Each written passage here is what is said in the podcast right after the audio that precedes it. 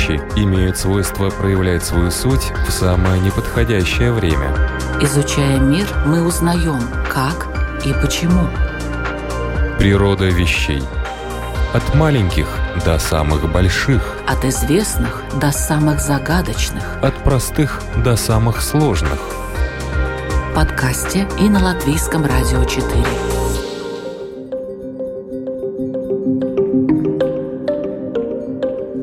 Приветствую вас, любители узнавать новое об уже известном на канале Латвийского радио 4 в программе «Природа вещей». Компьютерный монтаж Ингрида Бедела, музыкальный фон от Кристины Золотаренко. В студии у микрофона Людмила Вавинска. А напротив меня сидит человек, который, как он утверждает, знает все о природе обмана. О том, как часто люди врут и почему. По каким признакам можно понять, что человек лжет. Какие есть технологии ловли лжецов, которые рекомендуют использовать профессионалам. Социальный психолог, руководитель, инициатор и организатор нескольких научно-просветительских проектов в области интеллектуальных игр и психологии Виталий Васянович. Добрый день. Добрый день. Давайте так. Я уже более 20 лет знаю о методах определения обмана, в частности, по визуальным невербальным моментам. Ну, и существует также сериал, по-моему, он называется «Обмани меня». Еще другой «Обмани себя» в 2018 году вышел, и они пользуются популярностью, их смотрят. Непонятно. А почему люди так интересуются именно этим моментом в коммуникации? Почему именно обман их так волнует? Сериал «Обмани меня», кто не смотрел, крайне рекомендую. Он, к сожалению, уже закончился для меня значим, потому что именно с него началась моя карьера изучения лжи. Он начал выходить где-то на первом-втором курсе, то есть в 2008-2009 году. Я как раз-таки был студентом-психологом в Государственном университете имени Герцена. Ну и, посмотрев сериал, решил, а почему бы мне не заняться такими же исследованиями, которые, соответственно, пропагандировались в этом сериале. Ответ на вопрос, почему же людей так интересует э, этот аспект, ну, во-первых, потому что нам обидно, когда нас обманывают – во-вторых, потому что, когда нас обманывают в значимых ситуациях, мы можем понести большие потери, материальные или психологические. В-третьих, потому что с обманом связано очень много профессий. То есть, например, психиатру принципиально важно распознавать когда его депрессивный клиент уже начинает выходить из депрессии, и не захочет ли он покончить жизнь самоубийством, если тот его выпустит из клиники. Собственно, о чем рассказывает Пол Экман, один из авторов э, «Психологии лжи», который стал и прототипом в сериале «Обмани меня». Полицейским очень важно, конечно же, ловить обманщиков, школьным учителям, родители тоже хотят ловить своих детей на лжи. А зачем вообще люди врут? Ну, причин достаточно много, и это очень сильно зависит от ситуации. Если взять какие-то ситуации бытовые, например, есть супруги, и один из супругов не верен другому, то он обманывает для того, чтобы не спровоцировать развод и, соответственно, не понести какие-то материальные или психологические потери. Если речь идет о детях, которые врут, что они курят сигареты или не курят сигареты своим родителям, они пытаются также себя защитить от тех потерь, которые могут понести того наказания, которое могут придумать им родители. Ну, про мошенников тоже молчу. Естественно, они тоже обманывают для того, чтобы заработать себе на жизнь. Но есть множество других профессий. В быту люди обманывают по двум основным причинам. Это для того, чтобы не понести психологические потери, то есть оставаться добрыми в глазах других людей. Ну и, конечно порядочными. же... Порядочными. хорошими, что они такие все организованные, что они вот-вот приедут, естественно, навстречу, а не там только между кроватью и душем. Ну, много, в общем, причин, и это все нужно смотреть от ситуации, зависит. Были ли какие-то интересные эксперименты, которые выявляли особенности обмана? Здесь очень много есть разных направлений. Вообще, если говорить как бы о психологии лжи, есть три основных направления. Первое – это профилактика обмана, то есть как сделать так, чтобы люди вам врали меньше. Второе – это распознавание обмана, то есть как определить, что человек здесь и сейчас вам врет. Ну и, соответственно, там есть разные признаки, вербальные, невербальные. И есть третье направление, оно мне более близко, оно называется так как вывести человека на чистую воду. То есть как сделать так, что вот вы поняли, что человек лжет, а что нужно сделать, чтобы он рассказал то, как признался. есть? Да, чтобы он признался. Есть разные ситуации, коммуникационные стратегии с этим связаны. Много скандалов с этим тоже связано. Например, это принципиально для военных – которые, например, допрашивают потенциальных террористов или каких-нибудь свидетелей, им надо знать, где находится бомба или где находятся его сообщники, а человек не признается, он говорит нет и все. И у военных очень многих нету в некотором смысле выбора, что же делать. Ну, приходится пытать, хотя это, естественно, сейчас запрещено, но иногда такая мера есть в жизни, она встречается нередко. А если не брать такие экстремальные случаи, то намного более интересно посмотреть, как же родителю выстроить свои отношения с ребенком так, чтобы ребенок не чувствовал себя скованным в отношениях с родителями и рассказывал родителю, что у него на самом деле происходит. Ну хорошо, но наверняка исследователи что-то изучали и каким-то образом экспериментировали. Да, ну если в этих трех разных направлениях, то, наверное, мой самый любимый эксперимент – это про профилактику обмана – он такой немножко странный, но интересный. Значит, выглядит он следующим образом. Есть студенты, их просят написать тест. Есть 20 вопросов. Соответственно, за каждый правильный ответ студент получит 1 доллар. Вот такая вот основная идея. При этом есть две группы. Контрольная и экспериментальная, как в науке часто бывает. И идея заключается в следующем экспериментальную группу просят назвать количество правильных ответов, которые они написали в тесте. При этом саму бумагу они сдают в шредер. То есть у проверяющего нет возможности сверить вербальный ответ и факты. У, естественно, контрольной группы они все проверяют и смотрят, на самом деле, сколько в среднем студенты отвечают на эти вопросы. Ну, то есть, например, на 20 вопросов в среднем группа отвечает 12. И идет сравнение. Вот группа, которым дают возможность обмануть без проверки, и группа, которая как бы не обманывает, а просто написала тест и сдала. Оказывается, как ни странно, можно догадаться, с мотивацией всего в 1 доллар один вопрос, группа, которая экспериментальная, то есть которая может, иметь возможность обмануть, она обманывает. Там небольшая ложь, то есть вместо 12 у них где-то 14, ну 15 вопросов могут, соответственно, соврать. И что делают здесь экспериментаторы? Здесь самое начинается интересное, что в экспериментальной группе начинают проводить несколько разных предтестовых опытов. Ну, например, можно перед началом теста попросить участников вспомнить э, заповеди. Ну, и одна из них там больше, чем семи, где-то там восьмая, девятая – это «не лги». И это влияет на количество докладываемых правильных ответов. То есть вместо 15 люди начинают там уже говорить 12, 13. То есть начинают сомневаться немножечко, да? Ну, они как бы вспоминают, что вообще человек хороший, добрый должен быть, я должен быть добрым и хорошим и честным. И если вот такую профилактическую работу проводить, то вероятность обмана понижается. При этом, кроме заповеди, есть еще методы поставить глаза. То есть буквально в комнате висят фотографии с глазами. За вами наблюдает. И это тоже точно так же влияет, как вспоминание этих заповедей. Наверное, мой такой самый значимый для моей профессиональной сферы в прошлом – это то, как правильно предъявлять доказательства. То есть в истории про распознавание обмана есть такая следующая проблема – что вообще поймать человека вот так вот тет-а-тет общаясь на лжи достаточно сложно, потому что все эти невербальные признаки и прочие вещи, они очень ненадежные и могут вести в заблуждение, потому что ну, мы плохо, например, интервьюируем одновременно и обращаем внимание на все реакции, а еще надо подумать, ой, а почему же он там у него глазки забегали, он там врет, не врет, может быть, он вспоминает, может, он думает. Поэтому намного интереснее, когда есть какие-нибудь доказательства.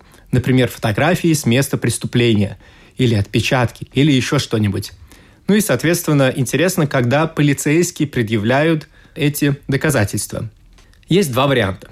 Первый – это предъявить доказательства, улики до интервью. То есть сказать, Виталий, мы знаем, что ты это сделал, вот фото, видео, отпечатки и так далее. Признавайся. Это довольно часто встречаемая манера допроса у полицейских. В частности, идет речь о шведских полицейских. Они, спасибо им большое, позволили на себе поставить эксперименты.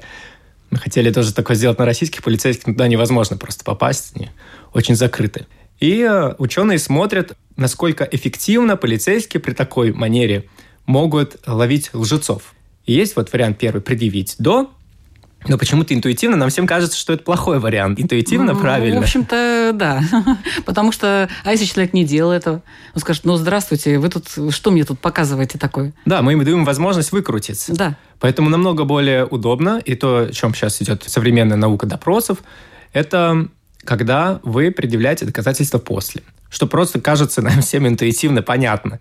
И такой вот эксперимент, очень простой, очень очевидный и понятный, повысил возможность шведских полицейских распознавать лжецов там, буквально чуть ли не в два раза. Когда я говорю речь от два раза, я имею в виду, что, в принципе, если посмотреть на статистику, профессионалы, врачи, психологи и так далее, они распознают ложь с вероятностью около 52%. При этом ожидание – это 50%. Что имеется в виду? Вам показывают видео, вам надо сказать, человек лжет или не лжет. И вы говорите, лжет, не лжет, лжет, не лжет. И вот в таких случаях люди, профессионалы, определяют это в случае 52%. С наличием уже таких доказательств, то вероятность поднимается там, до 75%. Ну, если не в два раза, на 50% повышается вероятность, что довольно высокая, учитывая количество вообще сумму преступлений, которые можно происходить, и как можно эффективнее с этим работать. То есть тут основная идея заключается в том, что вы допросили человека, например, как прошел твой день вчера, в день преступления. Ты говоришь, я поел, поехал на работу, на работе я поработал, потом собрался, сел на автобус, доехал до магазина продуктов, купил мясо, сел на следующий автобус, доехал до дома и так далее. Ты ему в этот момент, уже когда он скажет, а как вы тогда можете объяснить, что вот в это время, где вы говорите, что вы покупали мясо, вы находились в другом месте? Вот вам фото-видео доказательства плюс показания свидетелей.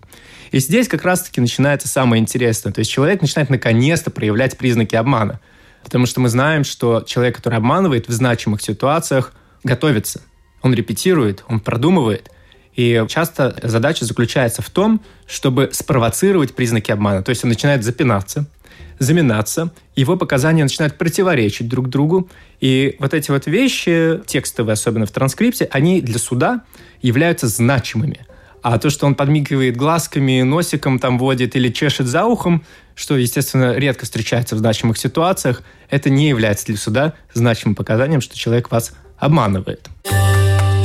Природа вещей. От малых до самых больших, от известных до самых загадочных, от простых до самых сложных.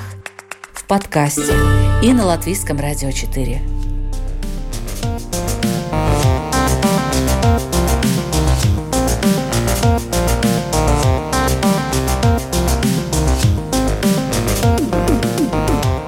Но обычно человек, если собирается обмануть, он э, э, вообще контролирует себя, правильно? Да. И, кстати, и поэтому тоже можно сделать вывод, что что-то там не то, потому что он слишком закрыт, слишком он замкнут. Да, зажат зажат. Он рассказывает, но при этом он может вообще не двигать ни глазами, смотреть прямо, ни головой, руки ровненько да. держат. То есть он должен эту версию изложить, но при этом, при этом все себя. остальное отключается.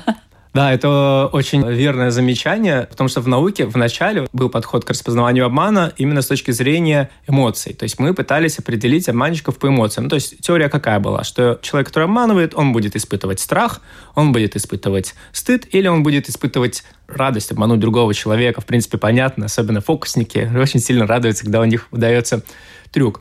И многие сначала ставили на эмоции, в том числе благодаря сериалу «Обмани меня», но когда начали уже ученые подходить экспериментально, то есть академически подходить к этим всем вопросам, то оказалось, что по эмоциям очень много совершается ошибок. Это очень дорогой и сложный метод.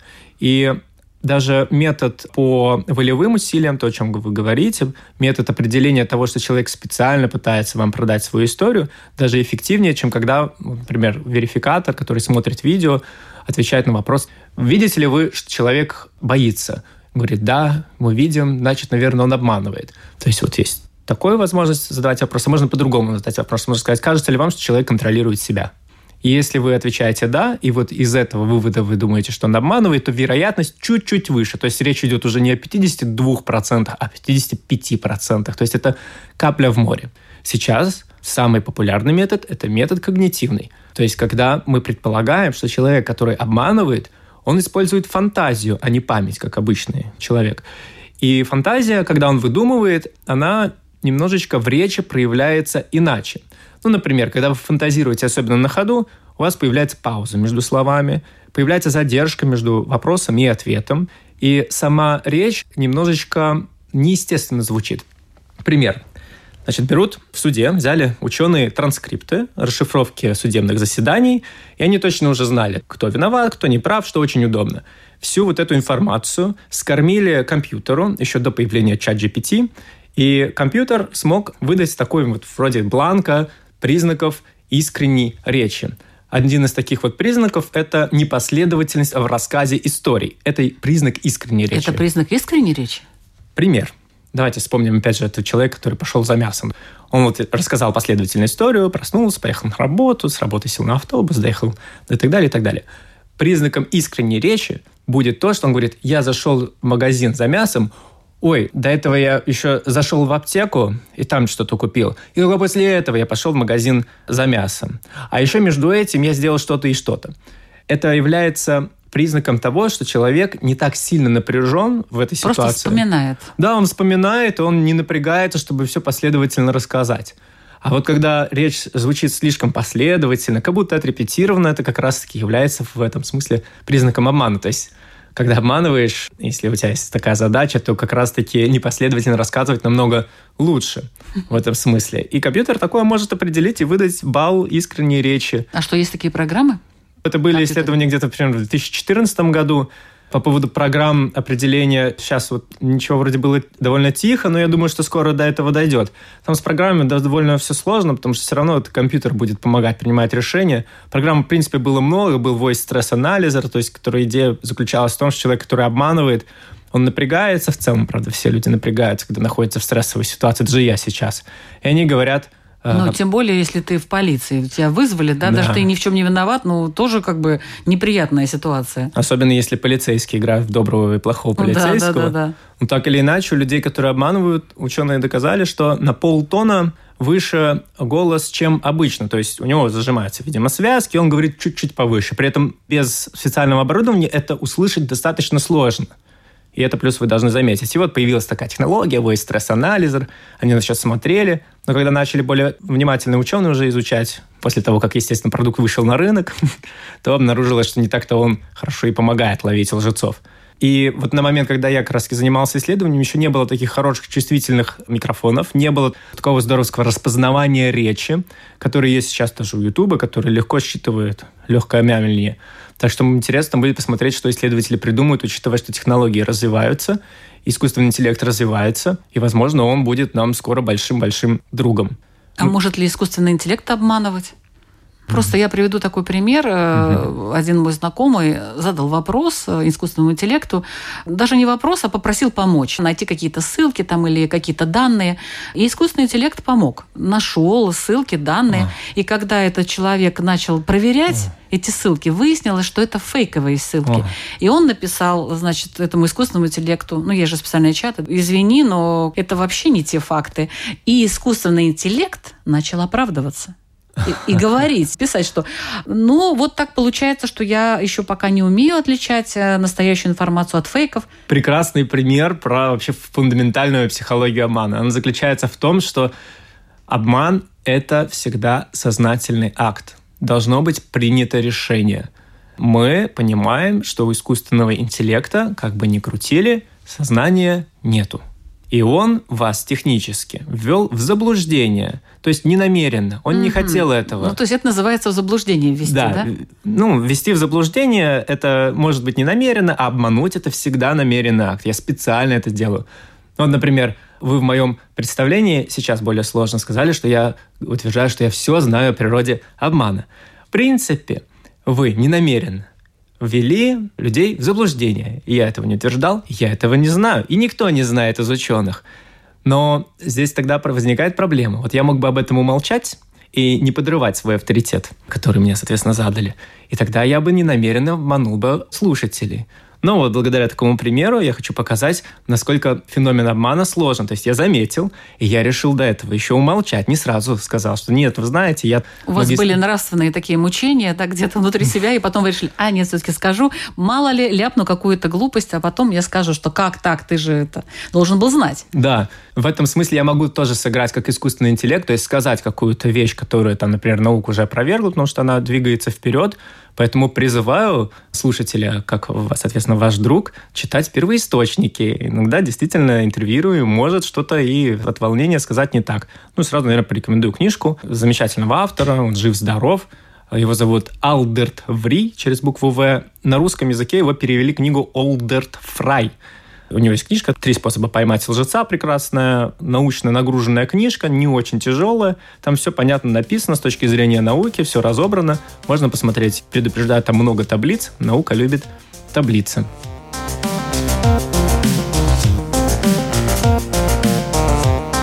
Я напоминаю, что вы слушаете программу, которая называется «Природа вещей». Сегодня мы вместе с социальным психологом Виталием Васиновичем изучаем феномен обмана. И вот сейчас мы перейдем к такому вопросу, а где обман является обязательным и почему? Поначалу кажется, что, конечно же, вспоминая некоторые заповеди, если человек нерелигиозный, обманывать не обязательно. Но есть же, опять же, ряд профессий, которые напрямую связаны с обманом. Это разведка, шпионаж, в том числе и мошенники как бы обязательно обманывают. И есть еще много нравственных, как вы заметили, вопросов, которые связаны, например, у врачей. Вот они узнали, что у пациента тяжелый диагноз, что ему там жить условно осталось полгода. И если он это скажет пациенту сейчас, то у него и так проблемы со здоровьем, так еще и с психикой будут большие проблемы, он упадет в депрессию, вместо того, чтобы полгода отжить, он будет очень сильно переживать. И, ну и врачи, соответственно, думают, говорить, не говорить. Раньше такая дилемма была, насколько я понимаю, сейчас она была решена, кулаком стукнули по столу и сказали, надо говорить, уже то, как человек отреагирует на ваши слова, это не ваша ответственность. Вы не должны удерживать эти знания от пациента. Психологи также решили эту проблему. Есть такая ассоциация APA, American Psychology Association. У них есть этический кодекс, и в этическом кодексе есть целая глава, посвященная обману испытуемых. Ну, то есть речь идет об экспериментах.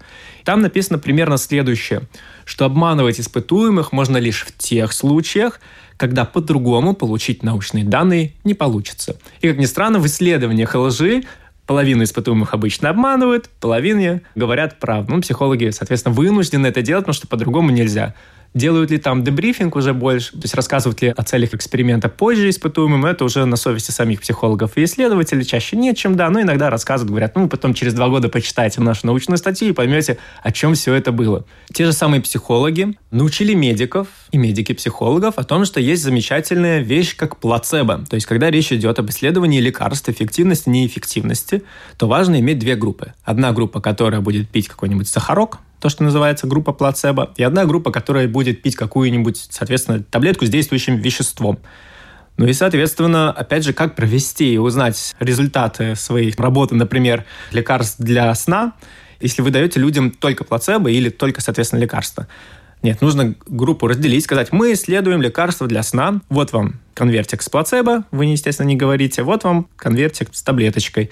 И вы тогда уже сравниваете, например, ритмы сна у каждой из групп и соответствует ли их ритмы сна той гипотезе, которую вы заранее задали. Ну, естественно, это отличается, именно так проводятся исследования разных таблеток для сна, что люди, которые получают плацебо, у них сон отличается от тех, кто получает действительно лекарство с действующим веществом. Здесь никак не выкрутится.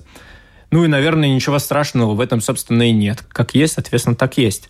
А у некоторых с плацебо все хорошо получается.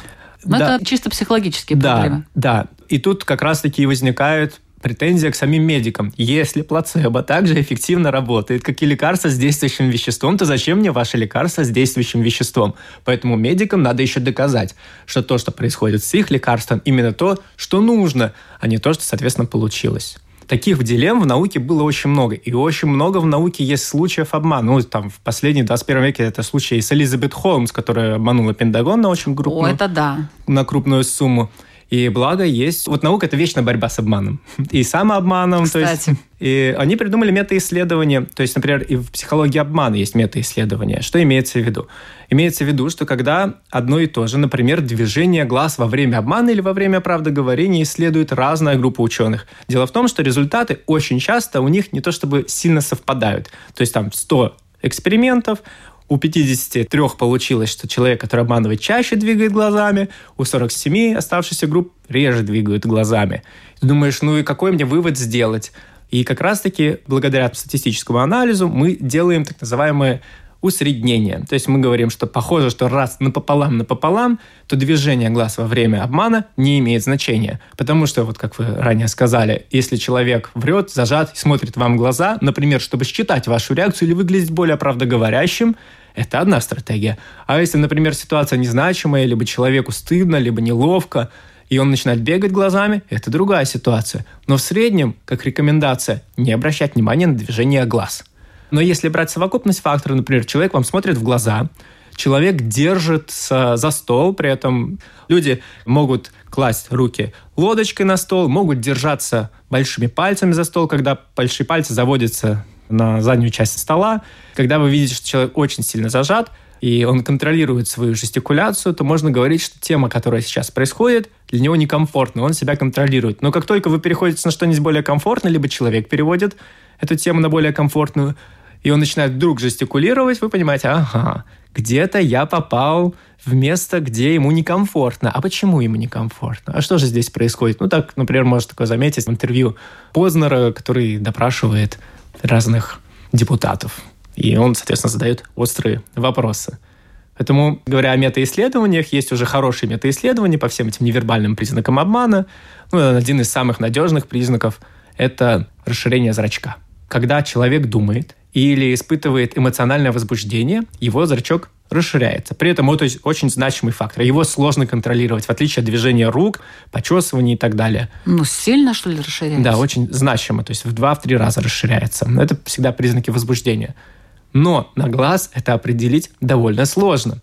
Плюс есть так называемая ошибка Оттелло, когда вы интерпретируете поведение человека – но не понимаете, почему оно происходит. В примере Отелло, когда Отелло приходит в комнату к Дездемоне, он видит, что Дездемона выражает некоторый страх, он потеет, она боится. Он говорит, ага, ты боишься, потому что я раскрыл твою ложь, твою измену раскрыл, ну и, соответственно, убивает. Не то чтобы как бы он подумал, что Дездемона боится разъяренного двухметрового Мавра, который давно ее подозревал, и то, что он, он идет на нее с руками, молилась ли ты на ночь Дездемона, ну, тут бы любой бы труханул, и глаза бы и расширились, бы сужались, и потовыделением, в общем, все признаки лжи на лицо. Это называется ошибка Отелла, вот как раз-таки с эмоциями, с ними и проблема, что очень сложно интерпретировать поведение человека, потому что вы не знаете, что же вдруг стало триггером. Но это вот проблема, с которой борются ученые. Ну и вот таких вот метаисследований есть еще разный интересный момент, где можно поработать. Это продвижение ног. Что имеется в виду? В покере такое можно встретить, что люди контролируют верхнюю часть тела, а нижняя часть тела кажется нам незаметной. И по нижней части тела, вот ну, здесь вверх замер, а снизу там чечетку э, Отбивает, да. да. То есть показано, что человек контролирует свое поведение по верхней части тела, и можно, соответственно, из ситуации как-то проинтерпретировать. Ну, в покере, например, по большей части не на внешние признаки смотрят, хотя это тоже есть, а потому как человек играет, то есть какие он решения принимает, он агрессивно либо сдержанно играет и тому подобное. И уже в совокупности принимает такое сложное решение. Поэтому, наверное, компьютеру пока что тяжеловато будет помогать нам выводы какие-то делать, потому что уж слишком много зависит от какой-то человеческой интуиции и опыта, который сложно вербализовать и написать в виде программного кода. Но вот можно каким-то образом вообще скрыть обман? Мы все время раскрытие, про раскрытие говорим, а скрыть? А, здесь ответ очень прост. Смотрите, если мы знаем, с точки зрения науки, что человек плохо распознает ложь, то есть с 52% вероятностью, иногда и пониже. Ну, то есть 50 на 50. То и скрывать не надо, потому что мы просто знаем, что человек плохо лжет.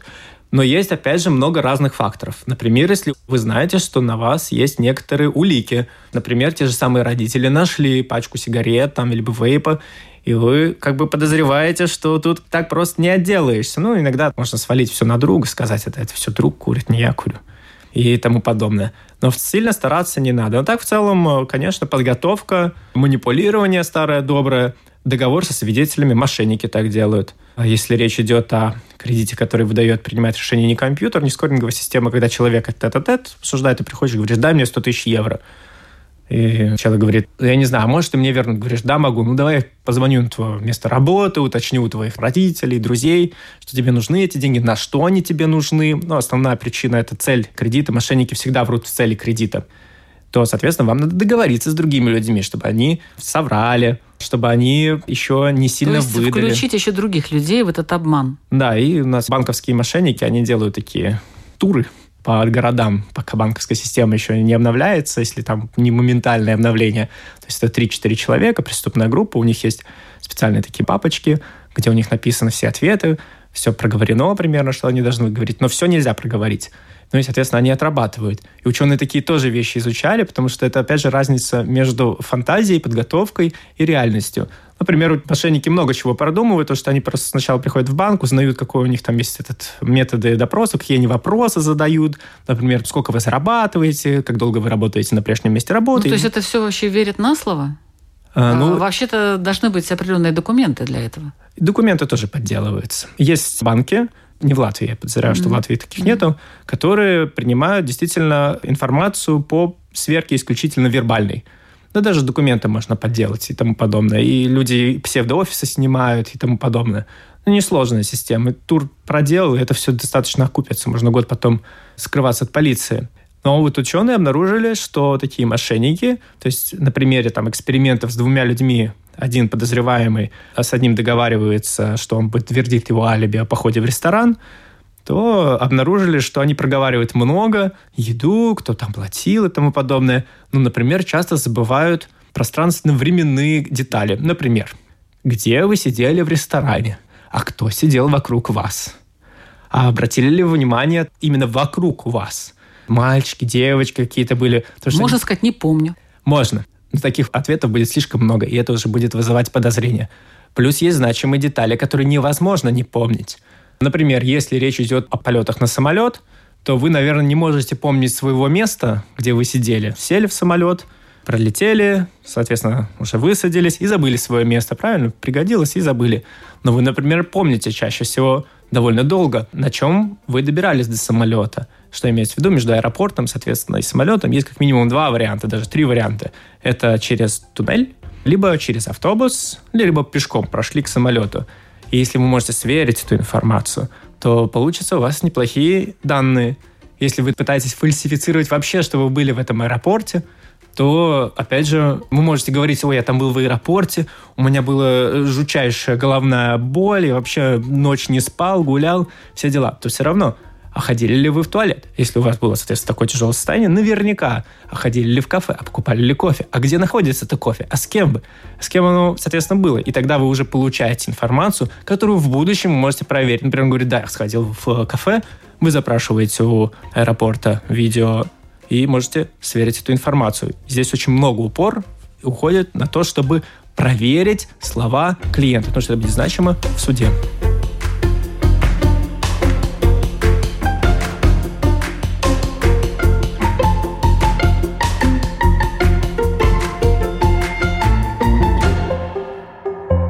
Вот представьте себе, ну, если взять аэропорт, стоит человек, как вот эти люди, каким образом они определяют, кого остановить? Идет масса людей с э, какого-то рейса, они все разные.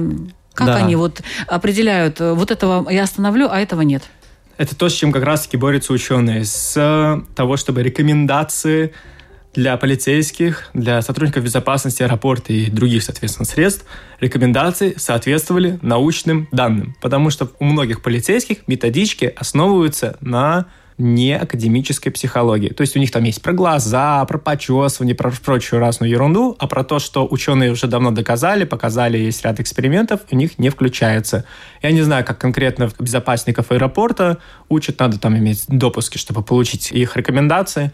Но в первую очередь это интуитивно. То есть у них там наверняка что-нибудь написано, а ну видите, что человек, во-первых, по национальному признаку, по костюму, по волнению, хотя там можно проигнорировать, э, или ты не знаешь, что человек волнуется, потому что он там бежал, и он вспотел, взмок и тому подобное, по каким-нибудь личным мотивам. Но чаще всего это случайная проверка. Ну, сейчас недавно мы летали в Марокко, и мою девушку проверили, то есть меня, меня и моих друзей шестерых пропустили, а мою девушку проверили. У них это идет чисто случайным образом. Но ее почему-то постоянно ведет. Ее проверяли на взрывчатку.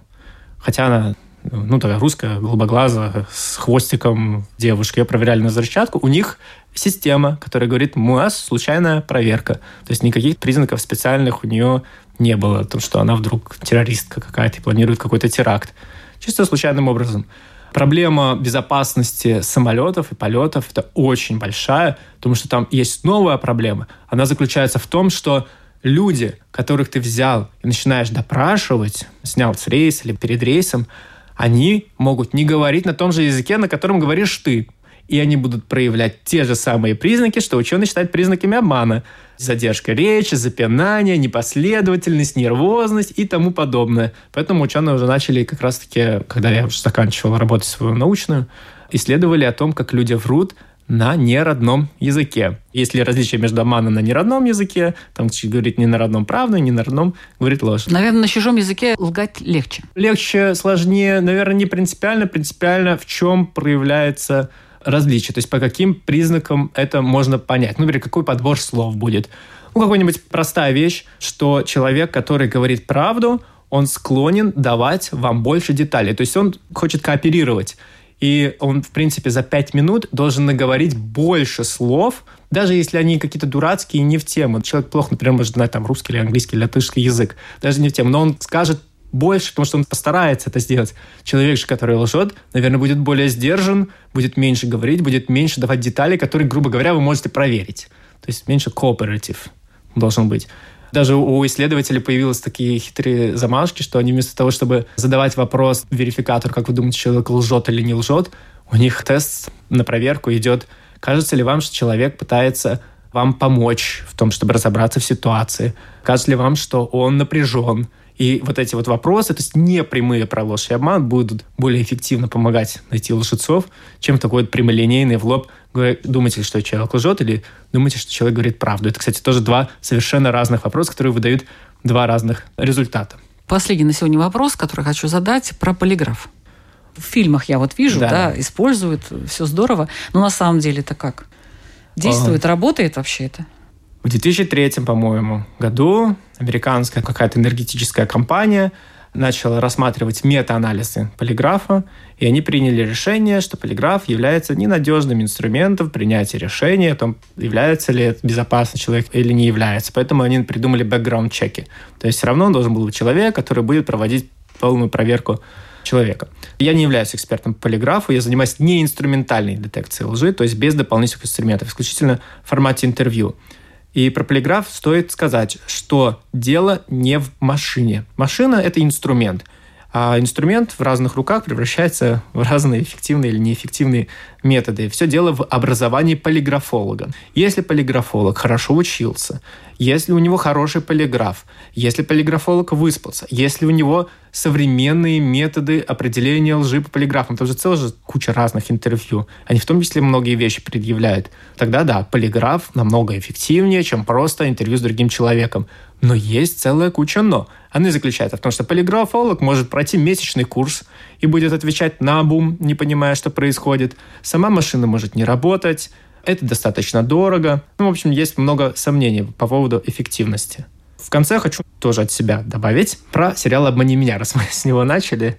У меня была как раз заготовка, что есть классное исследование про влияние «Обмани меня» на способность людей распознавать ложь. Потому что когда ты смотришь этот сериал, складывается впечатление, да я сейчас Да, я сам поймаю. смогу, да. Потом проблемы в отношениях с другими людьми, потому что вы начинаете на них слишком много смотреть, и ты меня сейчас не обманываешь, и люди думают, ну что-то какой-то ты странный стал и начинают раздражаться. Оказывается, что люди, которые посмотрели одну серию, для честности, одну серию, одни смотрели «Обмани меня», вторую программу про животных, опять экспериментальная контрольная группа. Те люди, которые посмотрели «Обмани меня», они также плохо распознавали ложь, как и люди, которые смотрели программу про животных. Но они стали хуже распознавать правду немножко так, знаете, взорвем мозг напоследок. Опять же, это только вопрос, кажется ли вам, что человек врет одной группе, а другой группе задают, кажется ли человек говорит правду. И там немножко разные вещи получаются. То есть люди, которые посмотрели сериал «Обмани меня», они стали более мнительными и подозрительными. Поэтому надо всегда помнить, что художественное кино, оно и на то и художественное, что там можно врать. Спасибо большое, Виталий.